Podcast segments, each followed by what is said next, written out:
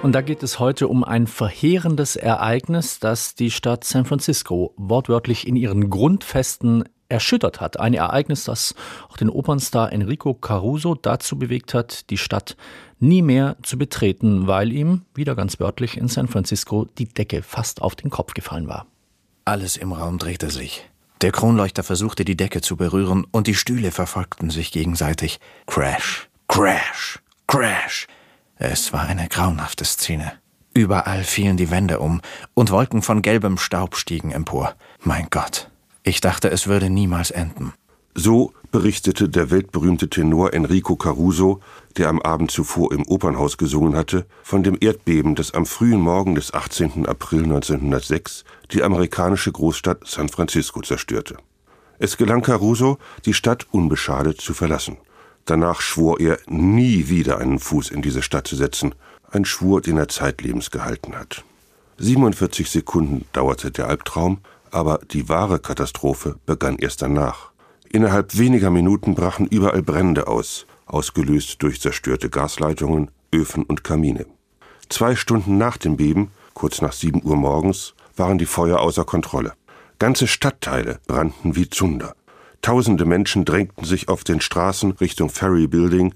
Ein Augenzeuge berichtet, es wurde schwierig, sich durch die verstopften Straßen und den dichten Verkehr hindurch zu bewegen. Alles, was Räder hatte, wurde benutzt. Die Feuerwehren konnten kaum helfen, denn die Wasserversorgung war zerstört. Es gab zwar noch Zisternen aus der Goldgräberzeit, aber auf den Notfallplänen waren sie nicht eingezeichnet. Und dann wurden etliche Brände auch noch vorsätzlich gelegt, da viele Versicherungspolicen nur Feuer, aber keine Erdbebenschäden deckten. Sehr schnell griff die Armee ein. Mit Sprengungen sollten Brandschneisen gelegt werden, aber Unkenntnis, Unfähigkeit und der Mangel an geeignetem Sprengstoff entfachten oft weitere Feuer und verschlimmerten das Chaos noch.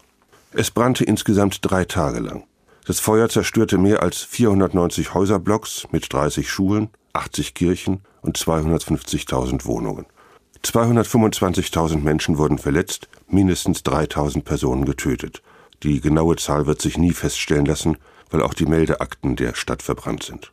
Der Sachschaden betrug 524 Millionen Dollar nach damaligem Wert, das entspräche aktuell über 10 Milliarden Dollar. Heute weiß man, dass das Beben in San Francisco von 1906 kein Zufall war. Die Stadt liegt direkt auf einer geologischen Störung, der San Andreas Verwerfung. Hier verschieben sich zwei Kontinentalplatten gegeneinander, die nordamerikanische und die pazifische, pro Jahr etwa sechs Zentimeter. Dabei bauen sich mechanische Spannungen in der Erdkruste auf, die sich als Erdbeben entladen.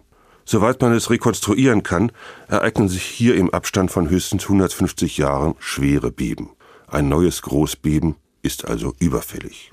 1989 gab es rund 90 Kilometer südlich von San Francisco ein Erdbeben der Stärke 6,9 mit 63 Toten und fast 4000 Verletzten.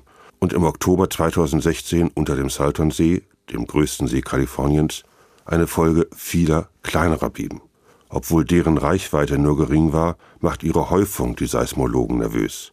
Seit der Installation der ersten Erdbebensensoren 1932 gab es erst zweimal vergleichbare Aktivitäten. Die Experten befürchten eine Art Dominoeffekt, an dessen Ende The Big One stehen könnte. Dieses Riesenbeben könnte der US-Katastrophenbehörde FEMA zufolge noch stärker ausfallen als 1906, bis zu 13.000 Menschen das Leben kosten und bis zu eine Million Menschen obdachlos machen.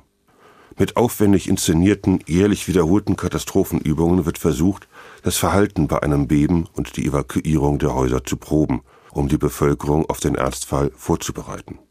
Doch die Menschen sind eher uninteressiert. Dabei sind die Experten in einem einig. Es ist keine Frage, ob das Beben kommt, sondern nur wann.